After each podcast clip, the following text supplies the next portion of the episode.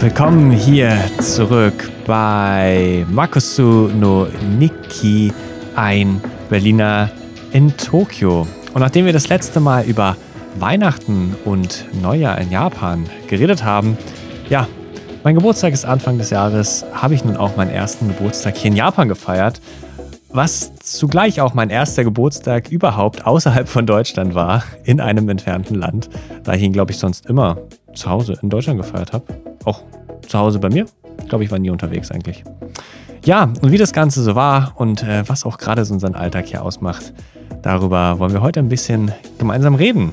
Ich freue mich, dass äh, du, dass ihr eingestellt habt. Letzte Woche hatte ich Geburtstag und äh, wir hatten ganz normal Sprachschule, weil man muss ja natürlich am Ball bleiben, um voranzukommen, was auch vielleicht ganz cool war, weil natürlich konnte ich meinen Geburtstag jetzt hier nicht mit der Familie feiern.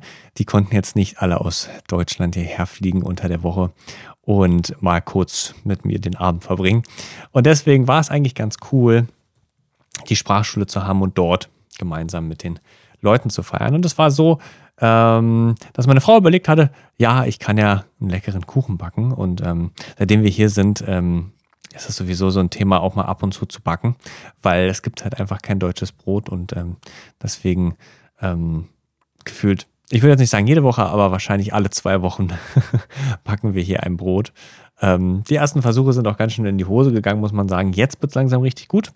Ähm, aber diesmal sollte es Kuchen werden, ein schöner Schokoladenkuchen. Und ähm, ja, der ist echt gut geworden. Den haben wir dann noch mitgebracht zur Sprachschule und in der Mittagspause haben wir dann mit dem anderen Kurs zusammen in der Sprachschule, wir sind ja nicht so viele dort, äh, ein, ja, wie sagt man das, ein kleines Mittagskaffee trinken, Geburtstagskaffee trinken gemacht und das war sehr cool. Haben wir ein paar Fotos gemacht und dann haben alle davon gegessen. Die Amerikaner fanden das gut, ich glaube, weil die Amerikaner auch generell so äh, süßes Zeug auch mögen. Also ich würde sagen, in Amerika gibt es sehr viel süßes Zeug. Und ja, am Ende war dann noch so der halbe Kuchen da. Also unsere japanischen Lehrer sind auch voll drauf abgegangen. Also sagen so, oh, so lecker. Deutsche Sachen. Ähm, die stehen da voll drauf. Ich sage immer, wir müssten mal so einen deutschen Backshop aufmachen und Kuchen und Brot verkaufen. Naja, äh, andere Business-Idee. Und dann war noch die Hälfte des Kuchens übrig, ganz witzig. Und eigentlich dachten wir, ach, das können wir noch mitnehmen und hier im Haus, äh, bei uns leben ja noch zwei weitere Familien im Haus, ob wir da noch ein bisschen zusammen was von essen können. Aber dann kam unser Japanischlehrer so und sagte, ah ja, ich könnte ja noch was für meine Frau mitnehmen, das hat so gut geschmeckt. Und äh, vielleicht könnte ich auch noch ein Stück für meinen Sohn mitnehmen. Ah, und dann haben wir nachher noch ein paar Leute, dem muss ich unbedingt diesen guten Kuchen zeigen. Und dann Stück für Stück für Stück für Stück, nach zehn Minuten hat er sich dann alle Stücken eingepackt und dann war der Kuchen einfach leer. Ich habe es ihn jetzt auch gar nicht böse genommen. Ich feiere das ja total, wenn die Japaner das so lecker finden, dass sie gleich alles haben wollen davon. Und dann hat das, glaube ich, jedem angeboten, den er kennt, oh ja, hier guter deutscher Kuchen. Also er muss auch sagen dazu, unser Japanischlehrer, der steht voll auf Schokolade. Der feiert deutsche Schokolade richtig hart. Und naja, dann war halt der Kuchen weg, habe ich jetzt auch nicht, war ich jetzt auch nicht traurig drum. Und ja, haben wir noch ein bisschen Japanisch gemacht und dann war es ungefähr gegen 13 Uhr, ist immer so zu Ende. Und meine Frau hatte noch gesagt, sie hat noch was Kleines vorbereitet, wo wir hingehen. Ähm, ich wusste nicht wohin. Wir also schön in die Chuho Line Richtung Tokyo Station, also zum Hauptbahnhof. Und der Hauptbahnhof müsst ihr euch wirklich vorstellen. Also ich weiß nicht, ob ihr den Frankfurt Hauptbahnhof, Berliner Hauptbahnhof jetzt vor Ort habt, Münchner Hauptbahnhof. Das sind ja auch schon ein bisschen große Gebäude, aber der Tokyo Hauptbahnhof ist nochmal eine andere Liga. Also ich glaube, er hat vier Untergeschosse nochmal. Und ich ich will jetzt nicht lügen, ich kenne die genaue Zahl nicht, aber ich würde schätzen, dass es über 300 Restaurants allein im Tokio Hauptbahnhof gibt. Es gibt eine ganze Ra Ramen Street, Ramen Street, also eine ganze äh, Passage da unten drin, wo es nur Ramen-Shops gibt. Damit ihr euch mal vorstellen könnt, wie groß es ist. Das ist eine Sehenswürdigkeit da. Ähm, oh, es gibt so viele Restaurants, so viele Möglichkeiten, was zu tun. Alles, was das Herz begehrt. Na, in jedem Fall äh, hatte sie ein cooles Restaurant rausgesucht. Ähm, ich als Bahnfan, ähm, ja, wollte sie mich überraschen. Das sage ich nämlich gleich, was ist. Wir haben erstmal ein bisschen gesucht. Das ist nicht ganz so einfach. Google Maps kriegt es schon einigermaßen hin zu sagen, welches Stockwerk man muss, aber manchmal ist es dann auch nicht ganz so genau die Navigation innerhalb von so großen Gebäuden. Und dann waren wir in einem Untergeschoss und dann haben wir es gefunden. Und wie hieß es denn eigentlich? The Station Restaurant? Ich glaube, irgendwie so hieß es. Und dieses Restaurant wurde sozusagen im Stil eines alten japanischen Reisewagens eingerichtet. Also ihr müsst euch vorstellen, es gibt zwar so eine normale Sitzreihe auch, aber hinten drinne gibt es einen so einen Bereich, der ist relativ lang gezogen und es ist so sozusagen innen drinne wirklich wie ein Speisewagen eingerichtet. Es gibt Fenster nach draußen und so, also die Fenster sind dann auf dem Gang raus, aber du fühlst dich, wenn du drinne sitzt, schon so ein bisschen wie in einem Speisewagen. Ja, leider wackelt es jetzt nicht so doll wie in einem Wagen. Also so ein alter japanischer Speisewagen. Und ich habe mich natürlich richtig gefreut, weil ich hatte das schon mal gesehen, aber ich hätte jetzt nicht drauf gedacht, dass wir das machen. Und da, ich fand das sehr, sehr cool. Und das Witzige dazu war auch noch, dass die Speisekarte dem nachempfunden ist. Also es gibt nur Gerichte zu bestellen, die es damals auch in diesen alten japanischen Speisewagen gab. Und ähm, ja, total witzig. Hat sowas von einem Charme gehabt, einfach, das so zu machen. Und ich weiß gar nicht, was hatte ich denn genommen? Ähm, ich glaube, es war ein Hamburger Steak mit also ich hatte jetzt ein Brot dazu genommen, man konnte aber auch sonst Reis dazu nehmen. Das ist im Endeffekt sowas wie eine japanische Bulette, würde ich sagen. Und dann noch irgendwie so eine spezielle Soße. Ich denke, da war wieder Soja oder so drin, so dunkel wie die war. Ja, jedenfalls, was die halt alles immer das gleiche in den Soßen reinkippen ist. Hat er irgendwie, gibt der fünf Grundzutaten hier in Japan. Dashi-Brühe, Soja, meine Frau wüsste jetzt noch mehr, die, die, kann man überall reinkippen. Die kann sie eigentlich in jedes Gericht reinkippen. Okay, steinigt mich nicht, wenn ihr japanische Köche seid und das besser wisst, aber auf jeden Fall gibt es so ein paar Sachen, die kann man gefühlt in alle Gerichte reinmachen. Naja, jedenfalls, es war richtig lecker, hat richtig gut geschmeckt. Ähm, und dann sind wir wieder nach Hause gefahren. Und das Coole ist, wir haben für die Strecke mit dem Zug kein Geld bezahlt, weil, jetzt ist es so witzig, ähm, in Japan ist es ja so, du hast ja eine eine, eine Karte, müsst ihr euch ein bisschen wie so eine Kreditkarte vorstellen. Ja, das ist jetzt, die kannst du dir einfach an einem Automaten holen und die lädst du auf. Ist wie so eine, sozusagen so eine Debitkarte, wo man, wo schon Geld drauf sein muss. Also musst du ein bisschen Geld immer am Automaten aufladen auf diese Karte und dann checkst du am, an deinem Bahnhof, wo du losfährst, ein mit der Karte und wenn du rausgehst an deiner Zielstation, dann bezahlst du sozusagen die Strecke. Es gibt sowas wie Monatskarten und sowas alles ja nicht. Weiß nicht, ob ich das schon mal erzählt hatte. Ja, in dem Fall ist es aber witzig, es gibt auch manche Sachen, die sind innerhalb des Bahnhofes. Da musst du sozusagen schon eingecheckt sein und durchs Gate durch sein, um dann zu diesen Restaurants zu kommen. Und dieses Restaurant, wo wir waren, war innerhalb des Bahnhofes. Wir mussten also sozusagen nicht aus dem Bahnhof raus. Und somit war es möglich, dass wir zur Tokio, zum Tokio Hauptbahnhof gefahren sind und wieder zurück und dafür kein Geld zahlen mussten, weil wir innerhalb der Gates geblieben sind. Total witzig. Also einfach nur mal so ein Fun-Fact, ja. Also es gibt genug Sachen, die man auch innerhalb der Gates machen kann. Und wenn du dann nur innerhalb des Bahnhofs bleibst und wieder nach Hause fährst, dann hast du nichts bezahlt für die Strecke. Naja, grundsätzlich ist aber Bahnfahren schon nicht günstig in Japan. Also muss man, ja, mal auf der, muss man eben manchmal gucken, so ein bisschen. Ja, und dann, sag ich mal, dann sind wir am späten Nachmittag nach Hause. Und dann haben wir gar nicht mehr so viel zu Hause gemacht. Meine Eltern hatten dann noch angerufen und meine Großeltern und meine anderen Großeltern und dann hat man ein bisschen rumtelefoniert natürlich. Und ähm, ja, ist natürlich auch nicht leicht für meine Familie da. An der Stelle, dass ich so weit weg bin, die würden natürlich gerne mit mir feiern und ist auch so ein bisschen schwierig mit Geschenken natürlich. Wisst ihr, natürlich können mir meine Eltern und meine Großeltern oder so Geld überweisen, aber es ist natürlich dann immer so ein bisschen, ja, es ist ein bisschen lame, das hat so wenig, sag ich das, so ein bisschen wenig was Eigenes so und ich kann es auch total verstehen. Ich bin jetzt auch nicht so der Fan davon, nur einfach jemand Geld zu geben. So, ich man will irgendwie, man irgendwie was Cooles machen, wo man denkt, ah, das, das, da freut sich der andere so ein bisschen dran. Naja, also natürlich haben sie mir jetzt auch ein bisschen Geld überwiesen, aber äh, es kommen wohl noch zwei Pakete hier an. Und da freue ich mich schon drauf, weil ich gespannt bin, was sie da reingemacht haben. Und ja, so ein bisschen gequatscht und dann ganz viele Nachrichten noch bekommen, aber gar nicht dann beantwortet, muss ich sagen. Ich habe da ein bisschen auf der Couch gegammelt und entspannt einfach und ein bisschen was im Fernsehen geguckt. Und dann äh, ging es ins Bett, weil wir nächsten Tag relativ früh los wollten. Wir hatten den Mittwoch nämlich frei, weil unser Stundenplan ein bisschen verschoben war. Und dann dachten wir, ah, wir machen einen Trip. Also manchmal machen wir es so, dass wir meistens Samstag lernen statt Mittwoch. Also wir haben immer einen Selbststudiumstag pro Woche, wo wir Hausaufgaben aufsetzen und so. Und meistens verschieben wir das immer, dass wir lieber unter der Woche frei haben und am Wochenende nochmal den Selbststudiumstag machen, weil einfach am Samstag und am Sonntag haben die Japaner mehr frei und dann wird es richtig voll richtig, richtig voll draußen. Und dann äh, schwierig. Denn will man manche Sehenswürdigkeiten sich einfach nicht angucken, weil man sich nicht reinpressen möchte in die Bahn und auch steht man dann lange an und die Restaurants sind mega überfüllt und ähm, ja, wenn man das dann halt schon so leicht wie wir tauschen können, dann sagen wir halt immer, ja, lass uns doch lieber Mittwoch was machen. Ist doch viel praktischer, nicht so voll. Man kann das Ganze auf eine ganz andere Art und Weise erleben nochmal. Ja, vielleicht auch ein mega Fun Fact, ich weiß nicht, ob ich den schon erzählt habe, aber wisst ihr, in Deutschland, wenn wir an Sonntag denken, dann denke ich zum Beispiel daran, ist es ruhig, kein Auto ist unterwegs, alles ist leise, höchstens die Bäcker haben offen, ja. In Japan ist es einfach so das Gegenteil, weil Sonntag der Tag ist, wo die meisten Japaner frei haben, haben die meisten Läden an Sonntag sogar verlängerte Öffnungszeiten. Ikea ist über eine Stunde länger geöffnet an, an, an Sonntag. Und auch andere große Geschäfte haben am Sonntag tendenziell längere Zeiten, dass sie abends noch länger als sonst offen haben. Und das ist, das ist so krass, das muss man erstmal realisieren, so ein bisschen wie als Deutsche, weißt da ist alles zu und hier ist es so, nee, Sonntag, da müssen wir noch längere Zeiten haben, weil da kaufen noch mehr Leute ein und da stehen die Leute an und die wollen shoppen ohne Ende. Also sonntags ist so der Shopping-Tag der Japaner. Und ja, das ist so der Grund, wieso wir halt sagen, hey, unter der Woche ist es denn cooler.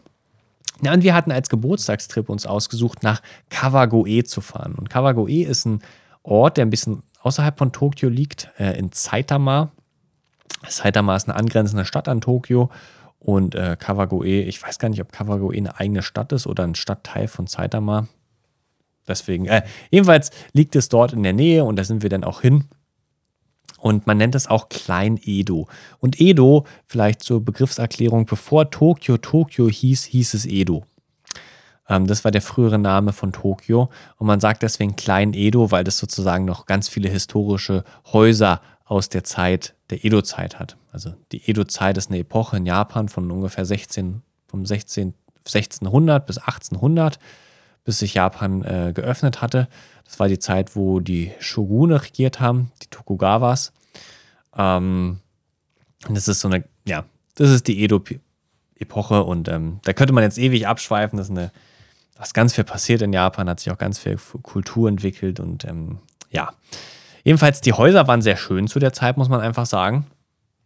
Und wir haben uns dann da auch so Sachen angeguckt. Aber, aber, jetzt kommt das große Aber, es war schweinekalt, weil wir haben gerade einen einen der kältesten Winter hier, würde ich sagen, oder kältesten Tage überhaupt. Man muss sagen, in Tokio ist es selten, dass die, dass die Temperatur unter 0 Grad fällt. Es passiert wirklich nicht oft im Jahr und auch nicht oft im Winter. Und auch wenn ich euer Weltbild jetzt vielleicht zerstöre, ist, ist es so, wenn hier 10 Zentimeter Schnee fallen, wahrscheinlich reichen auch schon 5, dann ist das Nahverkehrsnetz hier in Tokio halb lahmgelegt. Außer die U-Bahn halt. Auch wenn diese Vorstellung sich davon hält, dass ja alles perfekt läuft, es ist einfach nicht so. Weil einfach in Tokio schneit es einfach normalerweise nicht. Das heißt, die ganzen normalen Nahverkehrslinien sind gar nicht darauf vorbereitet. Die Züge sind gar nicht dafür gebaut, um bei Schnee zu fahren oder schneeabweisend zu sein. Also, dass kein Schnee von unten in, in die Motoren reinkommt oder so. Und wenn es dann hier wirklich anfängt zu schneien, dann, ist, dann steht halt hier relativ viel still.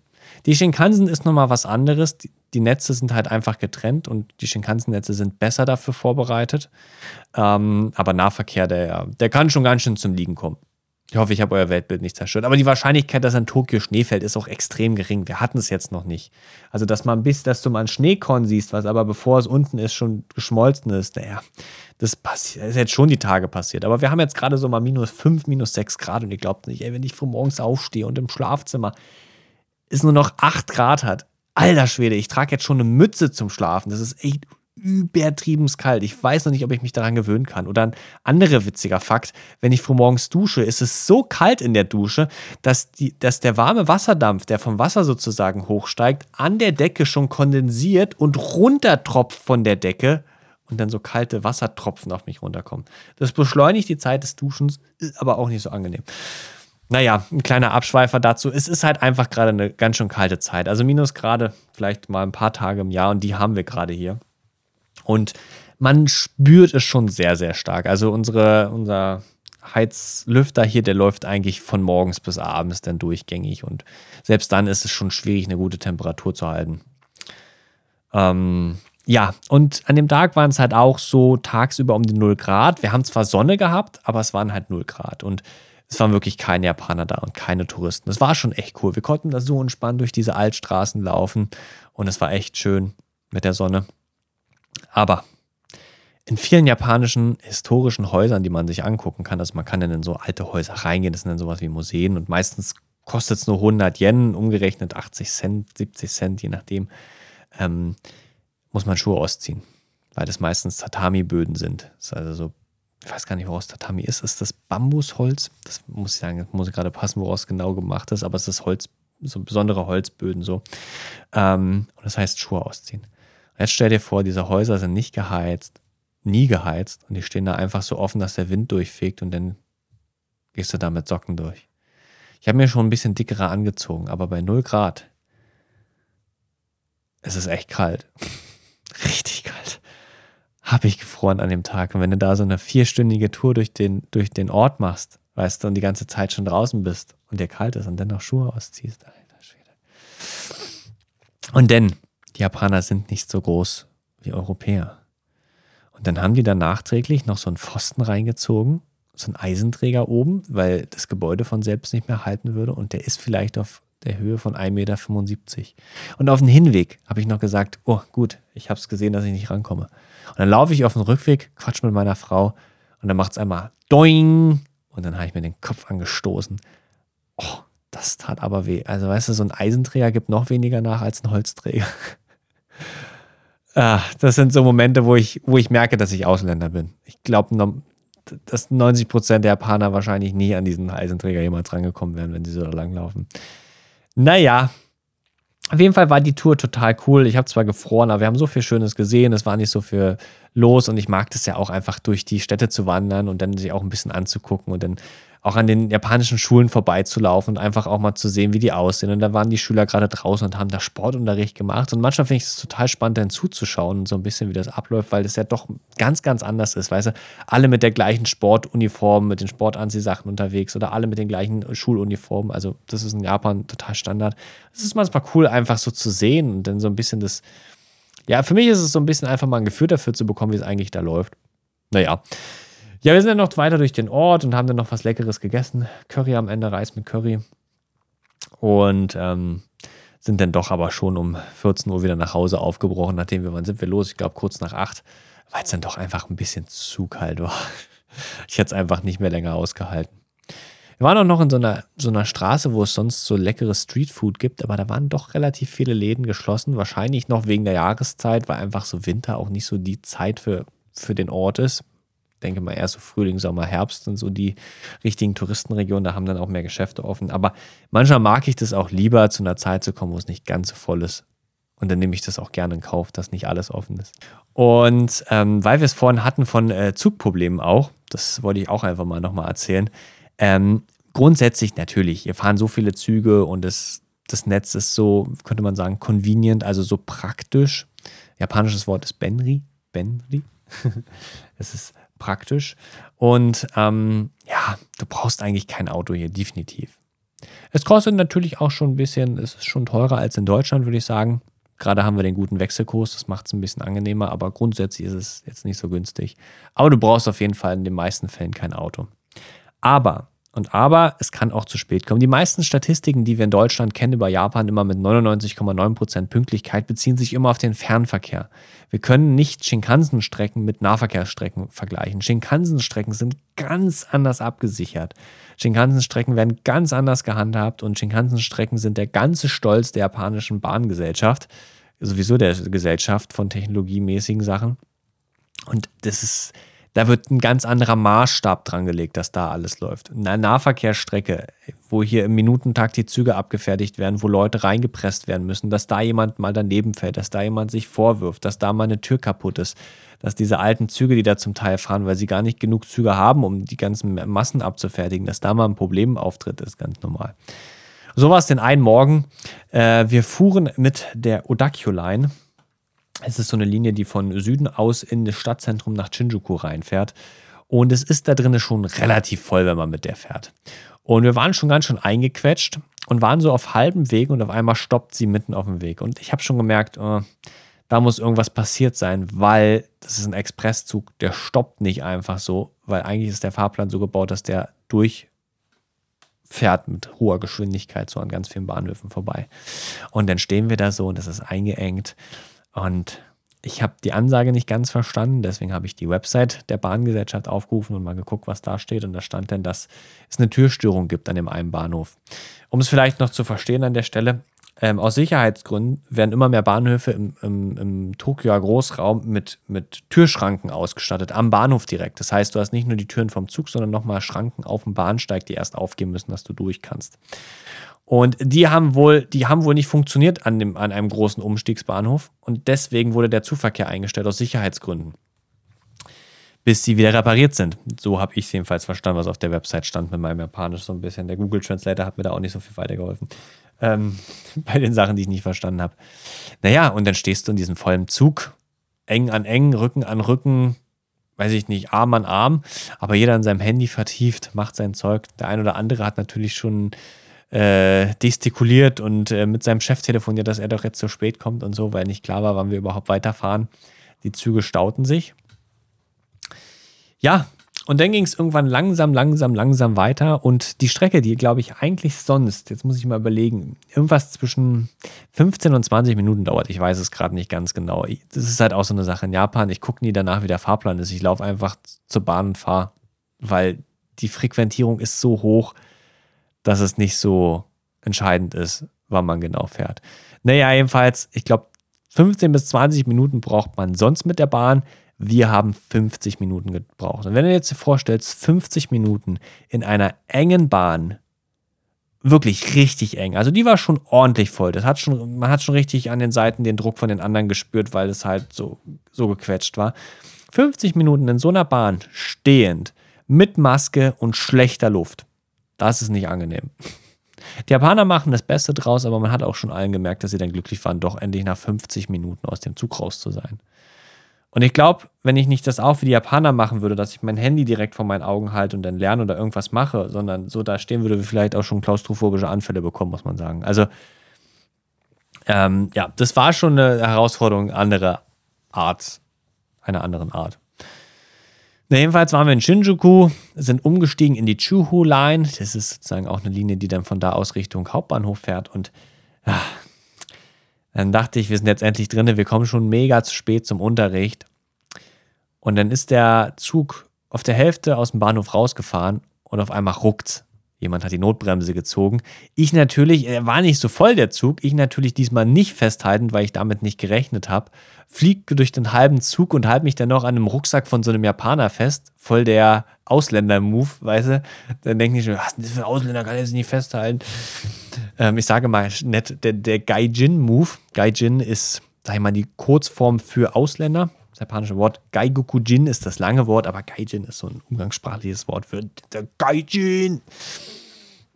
Naja, wo man so merkt, dass man halt der Ausländer ist. Und naja, jedenfalls hingeflogen bin ich nicht, aber ich habe mich schon ganz schön erschreckt, weil es dann doch ganz schön, ganz schön heftig die Bremsung war. Und dann, ich muss sagen, ich weiß nicht genau, was passiert ist. Ich habe versucht, dem Lokführer zuzuhören, aber ich meine, wenn ihr vielleicht aus, jedenfalls aus Berlin kenne ich, die Ansagen im Zug, in so einer S-Bahn, ist schon manchmal ganz schön schwer zu verstehen, überhaupt, was der da sagt. Und jetzt muss ich mir vorstellen, das macht jetzt noch jemand auf Japanisch. Es ist schon sehr schwer für mich zu verstehen, was er genau sagt. Ich habe zum Ende hin nur verstanden, dass er gesagt hat, alles ist sicher. Das habe ich noch verstanden, dass alles sicher und gut ist. Und nach, das ist auch krass. Ich glaube, dass es das nicht in Deutschland passiert wäre. Aber nach vier Minuten, nach vier Minuten, nachdem die Notbremse gezogen wurde, ging der Zugverkehr schon wieder los. Wir sind dann schon wieder weitergefahren. Haben das schon alles wieder geregelt. Aber ich weiß auch nicht genau, weswegen, aus welchem Grund gezogen wurde. Aber ich hätte jetzt, könnte mir jetzt nicht vorstellen, dass in, nach vier Minuten, nachdem die Notbremse gezogen wurde in Deutschland, dass da schon wieder ein Zug fährt. Aber im japanischen Verkehr muss das einfach, glaube ich. die haben da keine Möglichkeit, dass es so lange eingestellt werden kann. Naja, und das war so meine Erfahrung dazu, dass es auch zu spät kommen kann. Am nächsten Tag war auch wieder irgendein Vorfall, da kam es auch wieder zu spät. Und es gibt halt auch leider viele Fälle, wo sich Leute hier vor den Zug schmeißen. Das muss man einfach sagen. Und das beeinträchtigt dann schon den Verkehr. Ähm, ja, also wie gesagt, hier ist auch nicht alles perfekt im Bahnverkehr, aber ich würde sagen, es ist natürlich nochmal eine ganze Stange besser als in Deutschland und ähm, sehr praktisch. Aber euch einfach mal ein realistisches Bild vom Bahnverkehr zu zeichnen, weil manche Leute kommen dann hierher und denken so, öh, wie, mein Zug ist verspätet. Ich dachte, sowas gibt es in Japan nicht. Natürlich, im Nahverkehr von morgens, natürlich kommen die Züge zu spät. Aber manchmal ist es halt auch so, zum Beispiel auf der Chuho-Line, die Züge fahren da im Zwei-Minuten-Takt. Wenn denn eine Störung war für 20 Minuten und die Linie immer noch verspätet sind, kommen so viele Züge hintereinander, dass du es gar nicht merkst. Manchmal komme ich oben auf dem Bahnsteig an und zwei Züge stehen parat. Ich kann mir dann aussuchen, ob ich in einer Minute oder direkt fahren will. Deswegen ist es so ein bisschen witzlos manchmal. Also, man würde es wahrscheinlich mehr merken, wenn man, wenn man äh, Taktfolgen hat, die weiter auseinander liegen, so alle 20 Minuten oder so. Aber durch die hohe Taktfolge ist es relativ schnell wieder so, dass du nicht lange warten musst. Ja, und ich weiß nicht, wir hatten es vielleicht beim letzten Mal noch so ein bisschen, ich wollte noch ein bisschen über Kultur auch reden, über wie es ist, Ausländer zu sein mal. Wir haben ja noch ein paar Minuten und das war auch so witzig. Dadurch, dass man mal Ausländer ist, merkt man erst wirklich mal, was vielleicht auch, ich weiß nicht, ob ich es schon direkt Alltagsrassismus nennen würde, aber wenn ich in Deutschland bin, dann merke ich natürlich nicht, wie es ist, als Ausländer zu leben. Und vielleicht auch gerade gar nicht in Europa, aber hier in Asien, weißt du, ich bin was total Besonderes, was heißt Besonderes, aber total, ähm, ich falle auf, sage ich mal auf jeden Fall. Weißt du, ich sehe halt nicht aus wie ein Asiate, muss man sagen. Japaner können doch unterscheiden zwischen den verschiedenen Asiaten. Ich kann das gar nicht. Ich sehe da keinen Unterschied zwischen einem Chinesen oder einem Japaner, auch wenn das wahrscheinlich für die Japaner hart ist, wenn ich das jetzt sage, aber ich kann es nicht so gut sehen. Erst wenn sie sprechen, dann kann ich es direkt raushören, weil Japanisch ist so verschieden zu Chinesisch, aber solange sie nicht sprechen, ist es manchmal nicht so einfach für mich, es rauszusehen. Wir hatten auch bei uns in der Gemeinde am Sonntag zuletzt ähm, Besuch aus Korea da und bis sie es gesagt haben am Ende des Gottesdienstes, als sie sich vorgestellt haben, hätte ich nicht gewusst, dass es Koreaner sind, muss ich sagen. Hätte ich auch gedacht, das sind Chinesen. Äh, Chinesen, Japaner. Siehst du, ich bringe es alles durch. Jedenfalls, ich falle schon auf als Ausländer. Und meine Frau zuletzt einkaufen, ja. Und hier ist es so, dass die Sachen gescannt werden noch von jemandem, aber dahinter sind dann Self-Checkout-Kassen, also wo du selber einfach wählst, wie du bezahlen willst und dann alles selber fertig machst. Naja, und jedenfalls, meine Frau ist da gerade am Bezahlen, wirft ihr ganzes Kleingeld rein. Das ist schön, da gibt es so ein Kleingeldfach, dann kann man mal sein ganzes Kleingeld hier loswerden. Und auf einmal fängt eine dieser Kassen an, rot zu blinken, aber es war nicht die von meiner Frau. Und dann kommt die Frau von, von der Service, vom Service-Counter und die sieht schon, ah, 30 Kassen, da ist eine Ausländerin, bei der muss es nicht funktionieren. Und rennt zu meiner Frau hin und tippt da die ganze Zeit auf dem Bildschirm und guckt so, was ist los, was ist, was ist falsch? Und meine Frau so, nein, nein, alles okay, es war nicht bei mir. Die Frau daneben, die alte Japanerin, äh, die, die hat irgendwas nicht hinbekommen an der Kasse und dann hat die halt rot angefangen zu piepen. Aber es ist halt so witzig, so, da merkst du halt mal wirklich, wie es ist. Ja, okay, wenn was nicht funktioniert, dann kann es kein Japaner sein, wenn da ein Ausländer steht, dann muss es bei ihm das Problem liegen. Das ist so dieser witzige Moment, den du dann spürst, wo du dann mal wirklich merkst, ah ja, ich bin hier Ausländer. Und es passiert halt öfter schon mal. Oder dass Leute, wenn du ihnen, wenn du versuchst auf Japanisch zu reden, sie versuchen auf Englisch zu antworten. Vielleicht auch aus Nettigkeit, aber so grundsätzlich sind, ah, es ist ein Ausländer, ich muss jetzt, kann jetzt nicht Japanisch reden. So. Sie, sie können sich manchmal nicht vorstellen, dass du Japanisch reden kannst. Manchmal ist es ein bisschen traurig, denn weil du dir voll Mühe gibst, so, ah, ich habe versucht auf Japanisch zu bestellen und sie dann auf Englisch zurückantwortet. Dann so, ah, nein, ich wollte doch Japanisch üben. Aber das sind so Momente, wo man dann wirklich mal dieses Gefühl hat, ja, ich, ich, ich bin Ausländer und man einen ganz anderen Blick auf bestimmte Dinge bekommt, wie es so ist. Ich würde jetzt nicht sagen, dass ich mich jetzt dass es für mich wie Rassismus wirkt, was da passiert oder was da ist. Den gibt es bestimmt auch in Japan, den würde ich gar nicht sagen. Gerade bei Wohnungssuchen und anderen Sachen, da haben Japaner manchmal schon ganz schön Angst vor Ausländern. Ähm und ja, es ist halt auch manchmal schwierig. Wenn ich manchmal so Ausländer hier sehe, denn, wie die sich benehmen, dann verstehe ich auch manchmal, wieso die Japaner so ängstlich sind. Wisst ihr, ähm, für mich ist es so, für mich ist es auch schwer, die Maske manchmal zu tragen, gerade weil sie sie draußen fast überall tragen, in der Bahn, in Räumen und manchmal nervt mich das halt hardcore.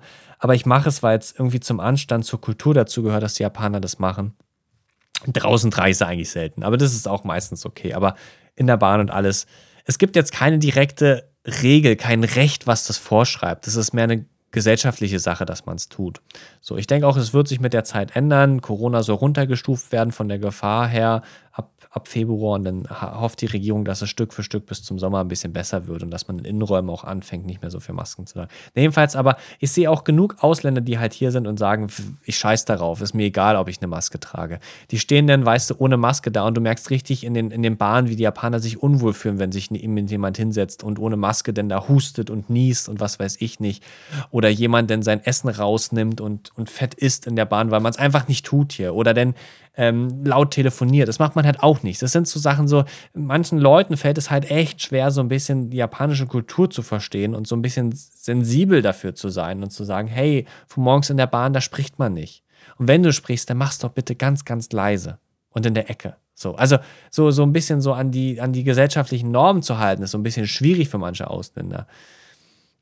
Und äh, dann habe ich das Gefühl, das, fällt mir dann auch selber auf. Dann denke ich so, oh Mann, wieso muss denn jetzt so laut reden? Da bin ich schon fast so ein bisschen Japaner geworden. Aber wenn ich halt sowas sehe, dann weiß ich, wieso manchmal Japaner, wenn sie dann nur den Namen sehen und dich noch gar nicht kennen als Person, so, so ängstlich und denken, ach, der, vielleicht können die sich nicht benehmen und ich will jetzt keinen Nachbarn hier äh, haben, der, weiß ich nicht, die Musik laut aufdreht, weil die Wände sind auch so dünn, da muss man auch ein bisschen Rücksichts mehr nehmen mit, mit lauten Sachen und was weiß ich nicht. Und dann kann man nicht jederzeit einfach mal ein Instrument spielen und so. Naja, ähm, lange Rede, kurzer Sinn. Ich kann manchmal halt dann verstehen, dass es den Japanern dann schwerfällt, weil äh, es tun sich viele, viele schwer, die hier sind, Ausländer, sich so ein bisschen kultursensibel zu verhalten und sich so ein bisschen an die Gebräuchlichkeiten hier an, ranzugewöhnen, weil es halt auch einfach anders ist. Gerade, ja, wenn du halt aus dem Westen kommst, aus einer Individualgesellschaft, ist es schwierig manchmal für dich in so einem Kollektiv hier sich einzufinden, wo es ein bisschen mehr darum geht, sich an gewisse Verhaltensregeln im Alltag zu halten, an die sich alle halten. Sei mal dahingestellt, ob all diese Regeln gut sind jetzt gerade mal. Aber so dieses Reinfinden tun manchmal sich gerade Amerikaner auch sehr schwer. Gerade so Menschen auch aus dem Westen. Ich würde sagen, Deutsche sind da ein bisschen kultursensibler schon. Ähm, aber manchmal ist es halt auch ein bisschen schwer. Naja, also haben wir heute viel geredet. Ähm, ich hoffe, es waren ein paar interessante Dinge für euch dabei. Geburtstag, was wir so gemacht haben, ein bisschen Bahnverkehr, ein bisschen Kultur, wie wir uns fühlen. Ich wollte eigentlich noch ein bisschen mehr darüber reden, äh, wie ich eigentlich mit europäischen Essen umgehe, ob ich da entweder so Tricks habe und so und wo ich mein Nutella eigentlich herbekomme. Okay, jetzt keine Schleichwerbung, aber ich stehe total auf Nutella und äh, das ist echt teuer hier zu bekommen. Es gibt es online zu kaufen, aber naja. Und wie mit den Haushaltsgeräten, das auch so witzig, ist halt, wir haben halt nicht eine standarddeutsche Küche. Ich habe keinen Backofen hier, soweit gibt es in der Form gar nicht. Jetzt, wie backe ich mein Brot? Das ist die Frage, die wir vielleicht beim nächsten Mal klären können. Wie backt der Max ein Brot hier? Oder wie backt meine Frau besser gesagt das Brot hier, wenn wir keinen Backofen haben? Zauberei, sage ich euch. Oder sowas wie, wenn in Rezepten steht, ähm, ähm, den Teig bei Zimmertemperatur gehen lassen, ja, dann denken die Leute, ja, Zimmertemperatur in Deutschland ist ja, weiß ich nicht, 18 bis 20 Grad. Aber hier in Japan, wenn ich das hier reinstelle, dann ist der, ist mein Teig bei 10 Grad. Das ist wie, wenn ich in den Kühlschrank stelle. Das funktioniert nicht so. Ah, tricky, tricky. Naja, okay. Witzige Fakten hier zum Schluss, die mir so Gedanken machen oder die meinen Alltag so ein bisschen prägen. Und damit äh, kommen wir auch schon äh, zum Ende dieser Folge. Vielleicht schon mal ein kleiner Spoiler für die nächste Folge. Das Thema ist geplant. Ich habe nun den japanischen Führerschein, würde ich sie nennen. Weil nächsten Mittwoch? Ja, nächsten Mittwoch habe ich endlich meinen Termin beim Führerscheinamt bekommen. Das hat fünf Monate gedauert. Das war so schwer. Und dann gehe ich dahin und habe meine Übersetzung und alles schon parat. Und dann hoffe ich, dass ich bis zur nächsten Folge den japanischen Führerschein endlich besitze. Und dann werde ich euch ein bisschen erzählen, der harte Weg dahin, überhaupt einen Termin zu bekommen, was man dafür braucht, wie meine erste Autofahrt auch war, gerade im Linksverkehr hier, was generell aber auch Probleme sind. Es ist nicht so einfach, den Führerschein zu bekommen. Wir haben da als Deutsche ein bisschen Vorteil. Aber das sind ganz andere Themen, die wollen wir beim nächsten Mal so ein bisschen angehen. Aber ich freue mich schon richtig, hoffentlich denn den japanischen Führerschein bis dahin zu besitzen. Also, beim nächsten Mal auf jeden Fall wieder einschalten. Danke, dass ihr äh, zugehört habt und dabei seid. Und ich sage bis zum nächsten Mal. Jamata!